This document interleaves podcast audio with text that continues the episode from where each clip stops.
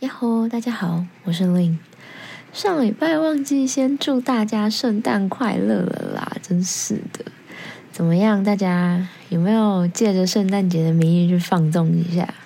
嗯，我自己啦，我自己是和一个一票老朋友，就是在家里办了个火锅趴，今天交换礼物这样子。然后我这个周完全没有时间去看看展，我本来不是说要去北美馆嘛，结果也没时间，所以希望下礼拜就可以去看咯。然后哦，我先说一下，因为我现在在录音的当下，就是外面正在下雨，就滴滴答答的，可能会有点吵。如果背景有杂音的话，就请大家多包涵。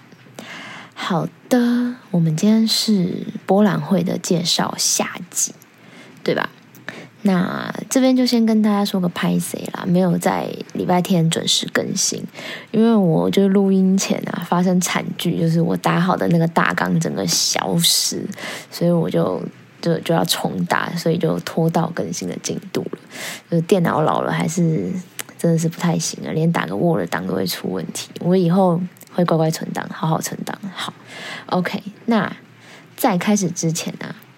嗯，我因为收到有朋友私讯我了，问一些关于上级的问题哦。虽然我已经就有回答人家了，但是我想说，今天在开始前也在这边先做一点说明好了，就是因为我怕也会有人有相同的疑问。这样，好，这个问题就是，嗯，上一集提到那个巴塞尔康常常会看到，就是市场最红的艺术家们作品到处都是的这件事情，是不是就是表示一个艺术家会同时被很多画廊代理这样子？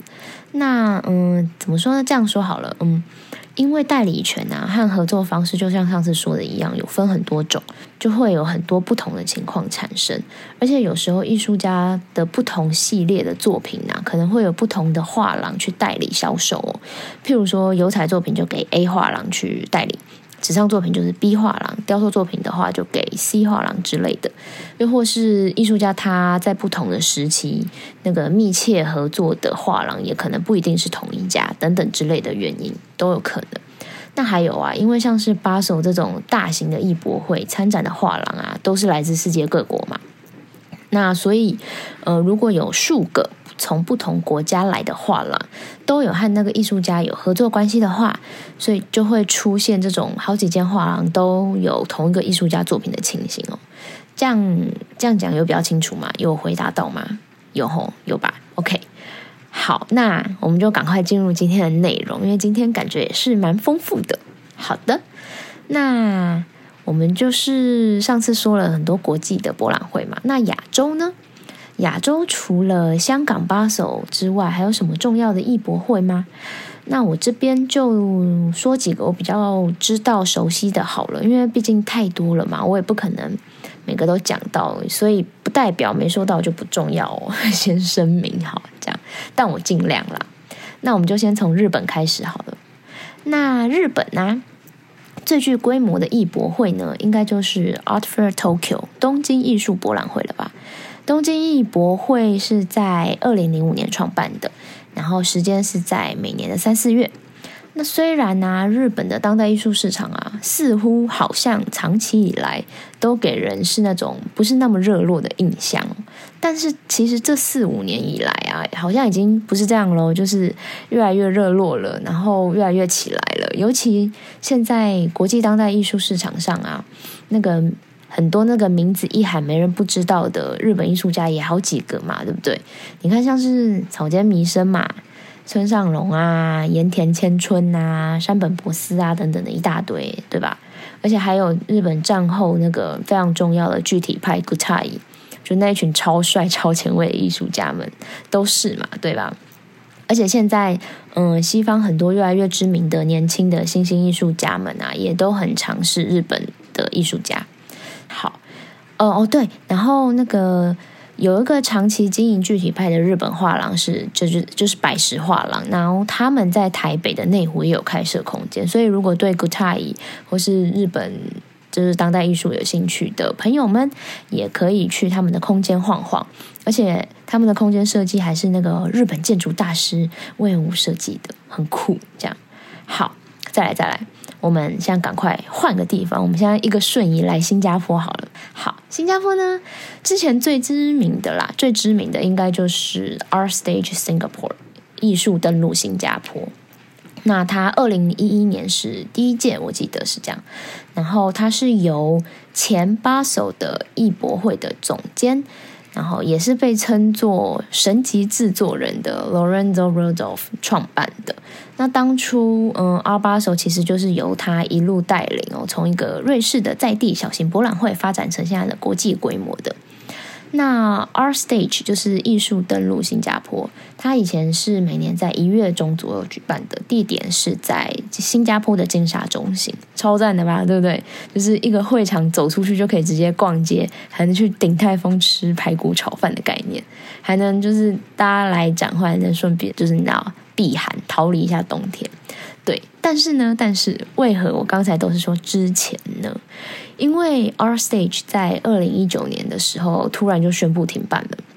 那停办的原因好像就是因为，嗯，他们的销售成绩就是逐年下滑，就是表现没有很好，所以导致参加的画廊就越来越少这样子。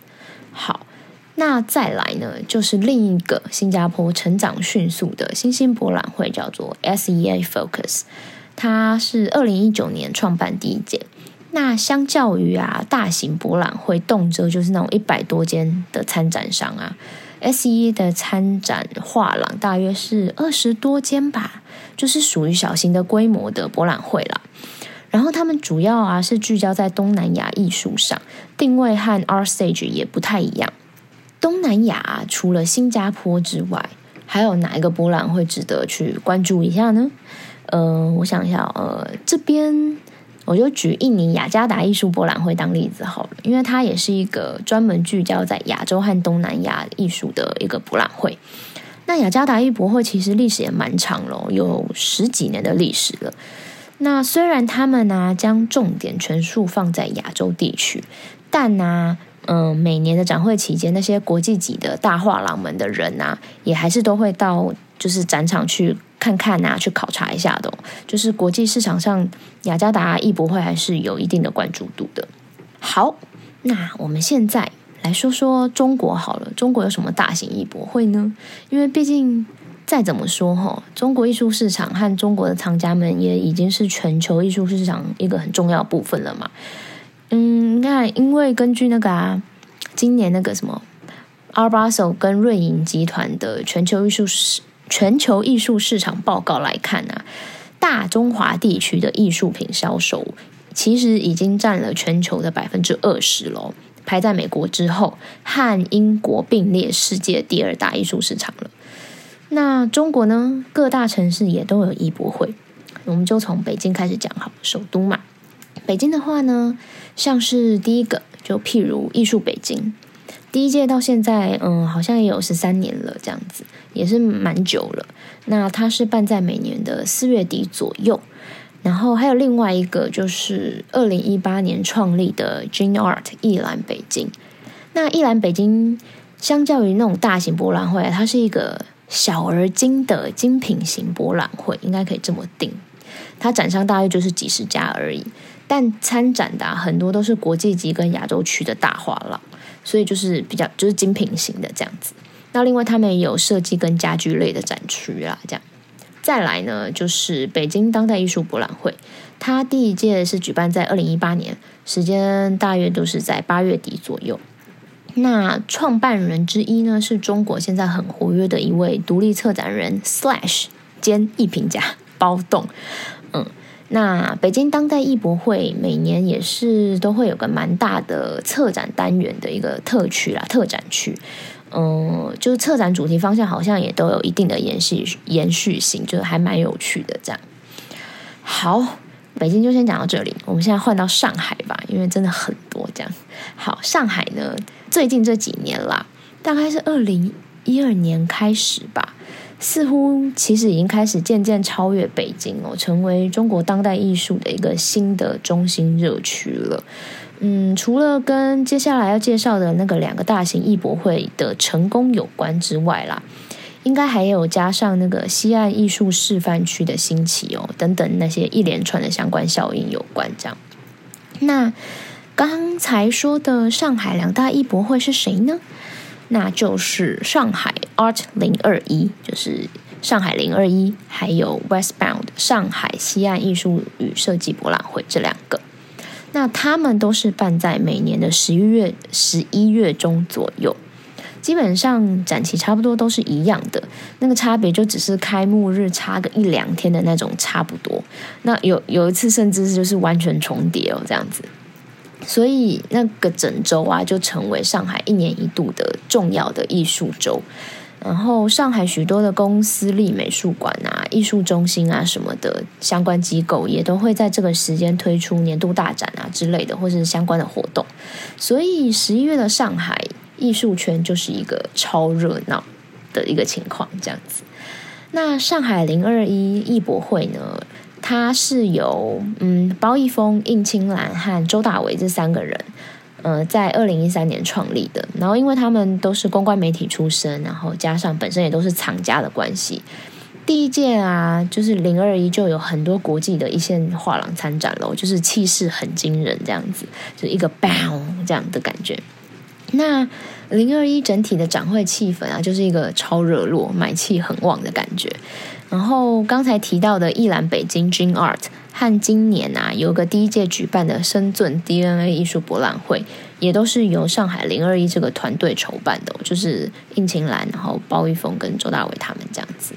那三个展会也都有很明确的市场区分，就像是零二一，它就是走嗯大型艺博会的那种规模嘛，然后。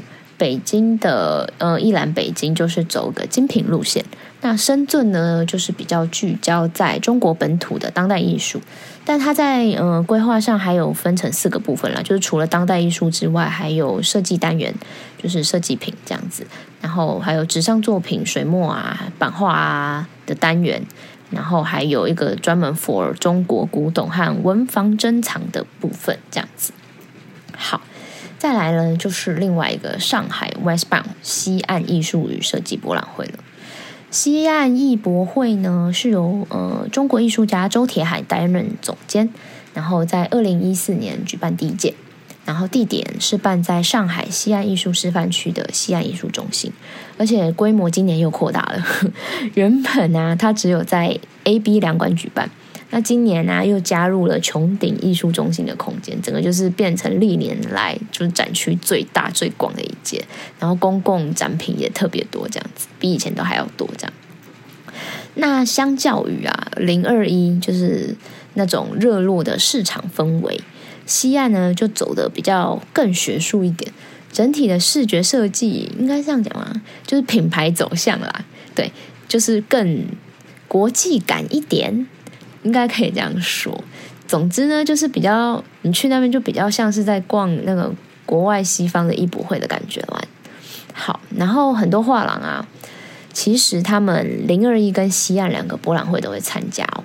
但是在西岸这边呢，你就更能看见画廊们啊，更倾向加入更多策展概念去做，甚至很多画廊会以个展的方式去做展位规划哦。嗯，有点像是应该说策略上啦。画廊会把销售重点摆在零二一，然后同时在西岸做一个品牌形象的呈现的那种感觉，这样子。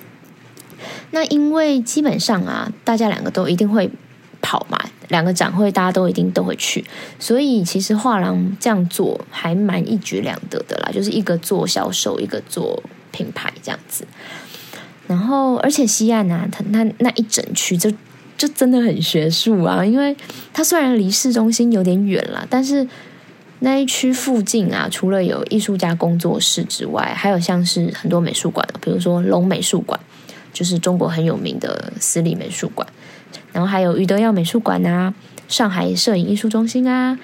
然后哦，还有那个西岸美术馆和庞毕度艺术中心合作的那个五年展览计划，现在还在进行中，这样子，所以整个西岸区就很嗨啊！而且很多画廊也有在那边设点，所以那一区就整个也被叫做一个西岸文化走廊，这样子。好的，中国这边就先结束了，我们赶快赶快回来说说台湾好了。对，台湾有什么艺博会呢？当然有很。多很多，但最大的啦，还是都是在台北这样子。那嗯，台北的话，我们就是说两个最重要的，就是台北国际艺术博览会 （Art Taipei） 还有台北当代艺术博览会这两个。我们从 Art Taipei 开始好了，因为 Art Taipei 历史最悠久，这样子。好，Art Taipei 台北艺博呢，它是由中华民国画廊协会去筹办的。那今年呢，到今年已经是第二十八届了，很久了。这样，那地点呢是在台北世贸中心一馆。时间是在每年的十月底左右，虽然每年情况都会有点变化啦，但是基本上啊，台湾的画廊们都是会去参展的，就是一个大家同乐会，呃，同学会啦，同学会的概念。那台北艺博也算是大型的博览会哦，每届都会聚集差不多一百多间的画廊。那当然是除了台湾的展商以外，也有不少的国外画廊都会来参展哦。毕竟台湾藏家们的收藏实力本来也就是很厉害的。好再来呢，就是新崛起的台北当代啦。台北当代，台北当代，它是由前香港八手总监，然后同时也有香港艺博会战神这个很响亮称号的 Magnus 任天进，他在二零一九年创办的。那也因为这样，台北当代当时创办啊，也在国际的艺坛上受到很大的关注。那台北当代，它是完全用顶尖的艺博会架构的规模在做的，并且也和八手一样，是由瑞士银行赞助的。那另外啊，他们在去年还加进了另外一位联合总监，叫做岳鸿飞 （Robin）。那他是常住在台北的这样子。那台北当代因为创办人号召力超级强大关系，对，所以几乎啊，让所有你叫得出口的那些。欧美国际级的一线画廊都有来参展，他们在这之前呢，我是真的都是没有来过台湾的哦。嗯，那些画廊就像是高古轩啊、卓纳画廊啊、佩斯啊、利维格、呃、豪瑟沃斯，然后呃、贝豪登、Listen、Simon Lee、利木画廊、白立方、Sean Kelly、呃、施布特马格等等一大堆，我就不列举了，大家可以上台北当代自己的官网去看一下。那当然，台湾自己，然后还有日本啊、韩国、中国啊等等那些的大画廊们，也都基本上全数参展这样子。我还记得哦，那时候知道台北当代的画廊阵容时候，那时候真的是超级嗨。毕竟在台湾能看到这种艺博会画廊名单，真的是第一次，真的是第一次，所以瞬间就会有那种哎，不用出国就能看巴索了吗？的那种感觉，那那一个错觉啦，就很像巴手的错觉。虽然很多人的确会讨论台北当代是不是打算取代香港巴手啊，或者是成为台湾的巴手这种讨论吼，但既然啦，我觉得不是同个博览会，定位方向和特色当然就是会不一样嘛。所以这样有点草率的下定论也是不太好啦。而且说真的。嗯，香港最大的优势就是它没有税的问题嘛，对艺术品零税啊，就是是一个很大的优势。那台湾虽然呃税制改革之后呃低了很多了，但还是有六趴，所以台湾线下来其实就还是就当下的环境去发展就好了，就是也别硬比较了。我觉得，因为光先天体质就不一样了嘛，对不对？好，那总之呢，大家基本上对于台北当代啊。就是怎么讲？他把许多国际一线画廊带进台湾这件事情，还是大家还是很兴兴奋，而且乐观其成的。因为你看，就是这样，就更多顶级作品能在台湾被展出了嘛。就是大家也能接触更多很好的作品。就除了台湾的好作品之外，很多国外的好作品也能进来，就真的很棒。同时啊，就是大家也会希望，就是台北当代这个平台，能让台湾的艺术家有更多。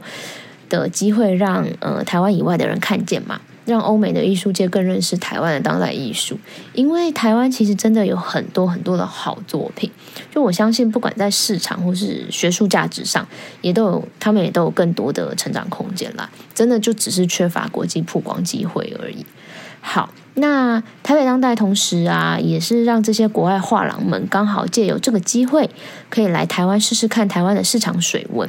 所以其实已经有好几家画廊哦，就是国外的画廊，在这两年真的有来台北开设了季节性的空间，比如说是像 Sean Kelly 跟立木画廊，他们都有这样子。所以真的很期待啦，就是他们能让台湾的艺术圈带来什么样的发展，或是一些推力助力这样子。而且大家真的真的。那个也不要小看台湾藏家的收藏实力哦。台湾有非常好的就是藏家群，很多国际级的藏家也其实都是台湾人。比如说像在呃香港啊等等各大拍卖会场上啊，常常有很多就是甚至是半数以上的拍品都是由台湾藏家去拍走的。所以其实啊，各大的拍卖公司都很重视台湾这块市场。像苏富比亚、佳士得他们每年那种最重要的战后夜拍有没有？就是那种。几几亿在喊的那种夜拍的那些亮点的拍品啊，他们在做国际巡回的预展的时候，他们不是选择到东京啊或新加坡之类的，他们是来台北展，所以这样大家也就可以可想而知啦，他们这些呃国际的拍卖公司，他们有多重视台湾的藏家们了。这样子，好，总之，嗯。大家其实都很希望台北当代能为台湾艺术圈带来一连串正面的效应啦，也和其他博览会可以有更多的良性竞争，然后一起成长这样子。那台北当代前两届都是办在一月底的时候，然后地点是在南港展览馆，但是明年开始就挪到了五月喽，所以大家不要记错时间。然后地点也是换成台北世贸中心一馆这样子，跟那个二台配一样的地点。那台湾啊，当然除了这两个博览会之外，还有很多的艺博会，像台中啊、台南啊、高雄啊什么的都有。但比较需要提一下，就是这些博览会啊，很多是饭店型的博览会，就跟刚才提到那两呃台 Art a p e 跟台北当代不太一样。那什么是饭店型博览会呢？它就是和嗯怎么讲，就是他们大会啦，会和饭店。就是合作，然后包下房间，也就很多房间这样子。然后每间参展画廊就是的展间呢，就是一间房间这样子，就是一间房间就是一间画廊的展区这样。然后作品就展示在房间里面，有可能是就是挂在墙上啊，或者摆在床上啊，或者是架子上啊等等的这种展出形式哦，大概是这样子。那台湾这些博览会啊。主要会更聚焦在本土或是东南亚艺术之类的，然后还有一些年轻一辈的艺术家跟比较一些中低价格区间的作品，也算是大家收藏艺术入门的一个不错的选择啦。我觉得，好，那这么多的博览会，画廊们是怎么决定要去哪个博览会呢？其实这。就其实也就真的是看每个画廊主要的目标客群放在哪了，这就跟其他产业都是一样的道理。然后再来就是看那个博览会会带来的藏家客群是不是画廊他们自己的目标客群咯，然后他们的购买力如何啊？嗯，然后画廊有没有想要拓展其他国家市场等等的考量之类的。那参加博览会是非常烧钱的，也很耗人力，然后也很耗精神。然后很多事情要做，这样子。虽然办博览会本身也很烧钱啦，就是博览会他们自己也很烧钱，但反正啦，画廊们参展博览会就是要确定这样大费周章的，然后准备啊，然后舟车劳顿啊，这样子之后不会亏本，这是他们最主要的考量嘛，一定是这样子。或是参加博览会能够为画廊带来更长远的正面效益啊，等等的。所以呢，嗯，画廊们会针对每个博览会的特性，还有举办的地点、区域或是国家，去挑选适合嗯那个博览会的艺术家还有作品。就是如果有确定参展的话，这样也才能最大化的就是去激发参展的效益嘛。而且，呃，参加国际博览会，同时其实也真的是一个很好让国外藏家认识你的机会嘛。同时也能好好把自己经营的艺术家推向国际，就是它是一个很有效率的平台，这样，所以很多画廊会斟酌去参加国外的艺博会，就是这个原因。好，但是画廊们呢，不是说想参加就可以随便参加的哦，就是每个博览会啊，参加都是需要经过申请还有审核这个步骤的啦，也就是画廊必须在博览会开放申请的那段时间里面啊，去递交申请书。展览计划，然后展位规划等等的初步的一些呃计划这样子。那然后还有，比如说你还要确定，就是你想要展位大小是哪一种啊？就是因为通常每个博览会都会提供不同的展位大小，通常是三个啦，然后让画廊去选。那当然展位越大，展位费就越贵啦，对不对？这这也是预算的考量嘛。总之啦，总之在申请的时候就是要交一个策展计划，很像策展计划的东西，甚至其实可以就是说是一个策展计划这样子。那交出去后啊，博览会的委员会们，就是委员会啦，就会审核所有申请的画廊的计划书。最后选出那些他们觉得适合的画廊，因为毕竟博览会是需要画廊们的展出计划和自己本身的博览会定位有符合的嘛，就是一个互利的概念啦。那有些博览会啊，像是西岸，它就是邀请制的，就是他们没有呃申请审核这个门槛，是直接找他们自己想要的画廊，然后去邀请他们参展。那被邀请的画廊就只要决定要不要参加就好了，这样子。那当然。很多博览会的大头，平常也都会和重要的画廊们保持良好的关系。对，偶尔他们就是也会去那些画廊走走啊，拜访一下的。毕竟就是有名声大的画廊参展，对他们自己的博览会也是加分嘛，也是亮点。同时也可以同时那个带来话题这样子，所以保持良好的关系，也能比较能确保这些画廊每年都会来申请参加他们的博览会这样。那确定申请上之后呢？画廊要准备哪些工作呢？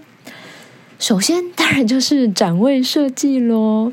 对，在就是大会公布展位的位置之后啊，画廊就要决定那个展出的空间有没有需要其他的，呃，怎么讲，增加的部分。比如说，要不要多加一些什么展墙啊？有没有展墙？有没有想要漆其他的颜色啊？展灯要哪一种啊？要洗墙的还是要 spotlight？然后要白灯还是黄灯？那要几盏？要放哪里？这些都要决定。然后还有，比如说像是有没有需要多的插座啊？需不需要跟大会租那个桌子、椅子啊？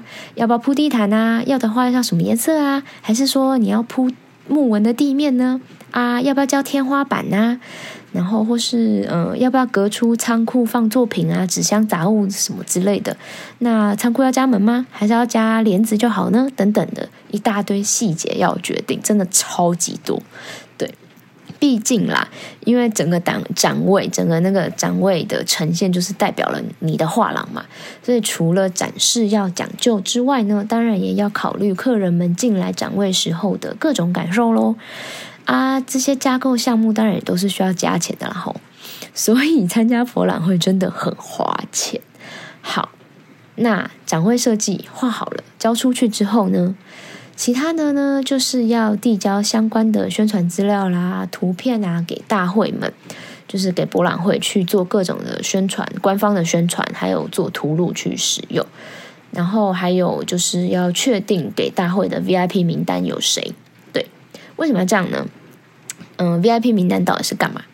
就是呢，因为博览会一定都会有专门只开放给 VIP 的那个 VIP 日，通常是两天啦，甚至还会有 SVIP 日这样子。他们就是可以比一般 VIP 更早来看这样子。好，那因为然后 VIP 日过后再来才是开放给公众买票进来参观的公众日了。好，那这些 VIP 啊，嗯，除了像瑞银他们自己有。自己的客人名单这种的之外，其他呢？VIP 就是每间画廊自己的名单了。那要给大会几个人呢？通常呢也都是有限制的啦。呃，我目前知道最多的是可以到五十个，我记得，然后最少是十个左右。就其实就看每个博览会自己怎么去定了这样子。那每个 VIP 呢，他们就会收到 VIP 贵宾卡。那凭卡就能在 VIP 的时间段入场，然后可以吸办一名这样子，那他们就能嗯最早看到每间画廊展出的作品，因为画廊通常也都是会展出最新的作品嘛。那他们 VIP 们进来之后，就是看谁的手快，谁能先买到喽。这样好，那其他事前准备工作啊，其实就是。过度繁杂了啦，很非常琐碎，我就不讲，因为讲完可能都要过一天了。好，总之呢，作为画廊人员参加博览会啊，到底是个什么样的情况呢？嗯，这就来跟你们说说。其实呢，就跟打仗一样，对，真的就跟打仗一样。我们到了展场，就要马上开始布展，就乒乒乓乓这样子拆作品啊，挂作品，然后确定作品要挂哪，要比来比去啊，干嘛干嘛，然后之后还要。挂牌子啊，就是那个说明牌啊，然后放一些画册啊、杂物啊什么之类，都要确定东西都在对的地方，要要不然你可能当时找不到的话就惨了。这样好，然后在展会期间呢，每天呢神经就是超级紧绷，也几乎都没办法坐下来，就是要站整天在那边。就是一个呃精神跟体力耗损都很可怕的好几天，然后很多人啊，就常会听到我要出差去博览会，都会在那边哦，好好哦，好羡慕，你可以免费去这么多博览会，还可以顺便出国什么的。我整个会直接说羡慕个屁啦，就超累的好不好？因为我们根本没办法离开自己的展位啊，就是要需要固店嘛，对不对？我们要接待啊。嗯，要注意有没有重要客人来啊，通知老板嘛。然后有没有需要去门口带人呐？有时候还要包装作品嘛，拿作品啊，换作品啊。然后也要随时注意老板有没有需要什么啊，随时递上。还要身兼那个保全哦。对，然后哦，对，因为尤其公众日一开始的时候，更要注意，就是我们展场有没有维持好啊？是不是有人要买画册啊？因为就是我们还有销售画册这个部分，就是因为会有画册摆在桌子上嘛，那有些人就会想买，我们就是要要注意有没有人想要购买这样子。然后深捐保全部分就是刚刚说的嘛，就是要看有没有就是哪个白目又在那边手贱乱摸作品，对我们真的会很气哦，真的。而且就是大家拜托，就是好好看作品就好了。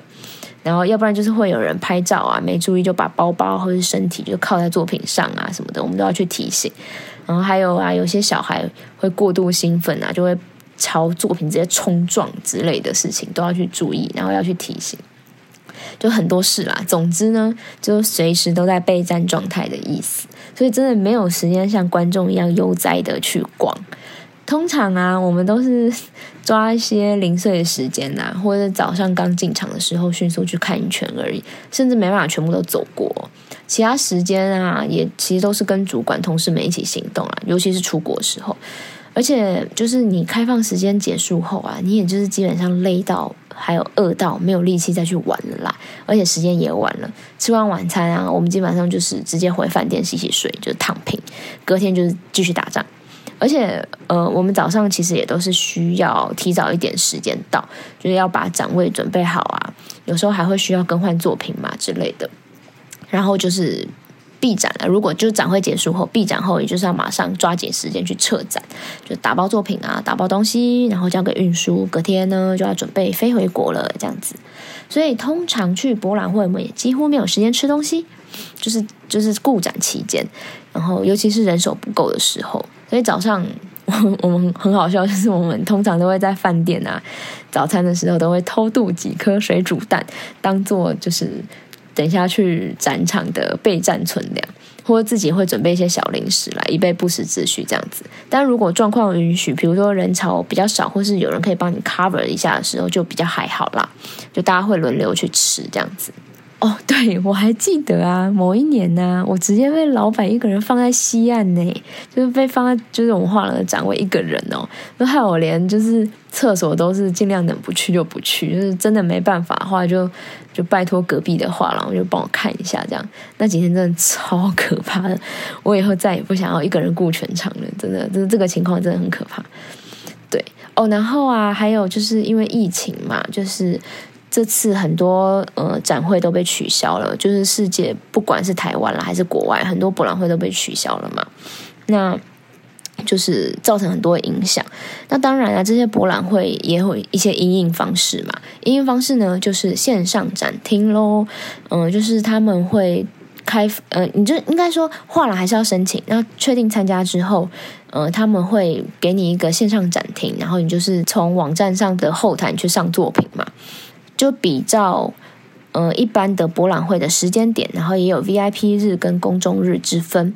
参观的人就是就是上那个博览会的网站，然后去一个一个呃不同的画廊的页面去看他们这次展出什么作品。然后如果要洽购要买作品的话呢，就是在跟画廊联系，然后买作品这样子，就是一个线上展厅的概念。那嗯，他们这些博览会的线上展厅也因为疫情的关系啊。就是这算已经算两年了吧，他们就是发展的也蛮成熟的来，然后有也有模拟现场展场的样子，就是呃作品挂在展场上会是什么样子啊等等的。然后还有一些线上即时的聊天室，就是嗯观众们可以及时的向画廊询问一些作品啊相关的问题之类的，其实还蛮不错的。但是就是希望这个疫情赶快也赶快过来，因为其实现场实际逛博览会那感觉还是非常不一样的。真的逛线上展厅就是很无聊啦，我自己是这样觉得。但其实也是一个就是无奈之举，对。但现在嗯，因为疫情比较趋缓了嘛，所以很多博览会也回归了。那现在就会比较也变成实体展位跟实体展跟呃线上展同时进行的状况，其实也还蛮不错的。这样好。那我觉得今天就差不多了吧，今天也讲了不少了。就是大家经过这样上下集的博览会大补帖之后，应该有对博览会更认识一点了吧？应该有吧？有希望有咯。好，那今天就先到这里啦。哎，对对，那个再过几天就跨年了嘛，对不对？超可怕的，今年就要过完了。好啦。就是也是在这边，就先跟大家说声 Happy New Year，新年快乐啦！那好，我们就下礼拜下集再见喽，拜。